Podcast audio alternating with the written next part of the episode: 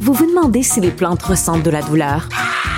Ou encore, comment est-ce que les daltoniens voient le monde? Le balado en 5 minutes est pour vous. Explorez la science, l'actualité et l'histoire en un temps record. La Feu, en collaboration avec le gouvernement du Québec, est fière de propulser la série Balado en 5 minutes. Ne laissez pas les questions sans réponse plus longtemps. En 5 minutes, disponible sur l'application et le site cubradio.ca.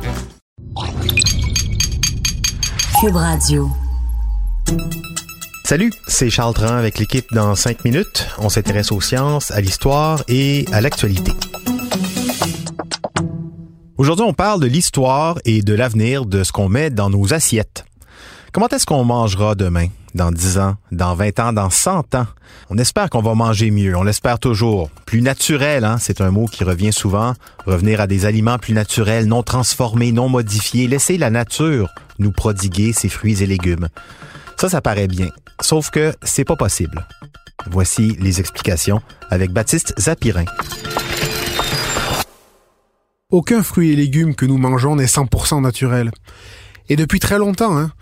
Ça fait dix mille ans qu'on sème les épis de maïs les plus productifs, les plus beaux, qu'on sélectionne les vaches qui produisent le plus de lait.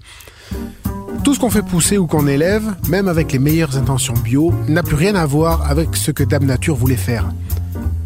Par exemple, les carottes, elles n'étaient pas oranges à l'origine. Elles étaient blanches et maigres. Les pêches. Vous aimez les pêches, hein? L'été, c'est si juteux, si sucré. Mais il y a 6000 ans, les pêches avaient un goût salé et elles n'étaient pas plus grandes que des cerises. Ces pêches, c'est uniquement en Chine qu'on en trouvait et elles ne contenaient que 71% d'eau. Les pêches d'aujourd'hui, elles en ont 89%. Elles sont donc plus juteuses, plus grosses, leur goût est sucré. Alors vous les préférez vraiment 100% naturelles, vos pêches? Salées, de la taille d'une olive? On est, évidemment. Quand on parle d'alimentation naturelle de nos jours, on veut surtout dire sans antibiotiques, insecticides et autres transformations qui pourraient nous plomber la santé. On comprend ça. Mais c'est quand même drôle d'imaginer ce qu'il y aurait dans notre assiette si nous n'avions vraiment touché à rien. D'ailleurs, il y a un chimiste australien, James Kennedy, qui s'est amusé à comparer les fruits et légumes originaux et ceux qu'on cultive de nos jours. On peut trouver ça sur Internet. Mais nos gros melons d'eau, qu'on doit tenir à deux mains, il y a 5000 ans, ils étaient gros comme des boules de billard.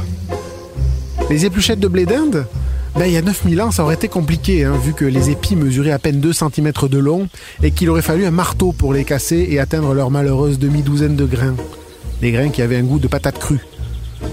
Enfin, de toute façon, on n'aurait même pas pu en avoir tout court, puisqu'il y a 9000 ans, l'ancêtre originel du blé d'Inde, la théocinthe, on n'en trouvait qu'au Mexique.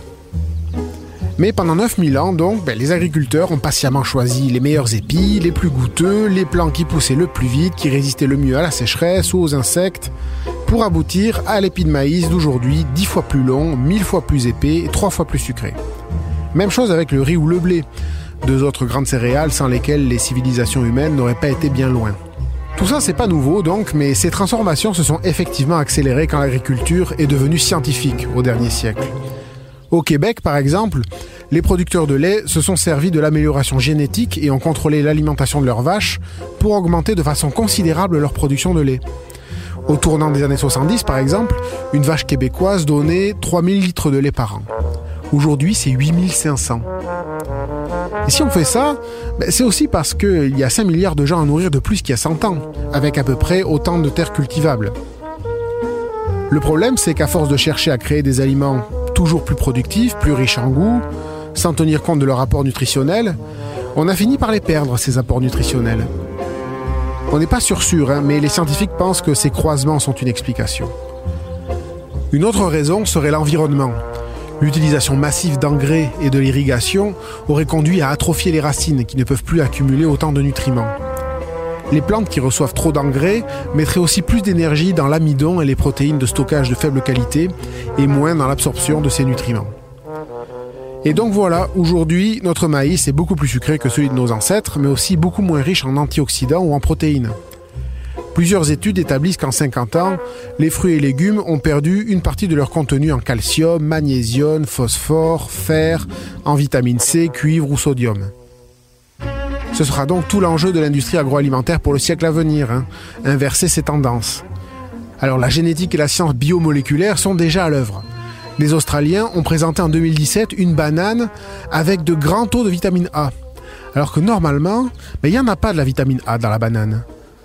On s'attend aussi à ce que le CRISPR, vous savez, le, ciseau génétique qui permet de modifier l'ADN avec une très grande précision, ben, on s'attend à ce qu'il permette des avancées sans précédent en matière d'agriculture.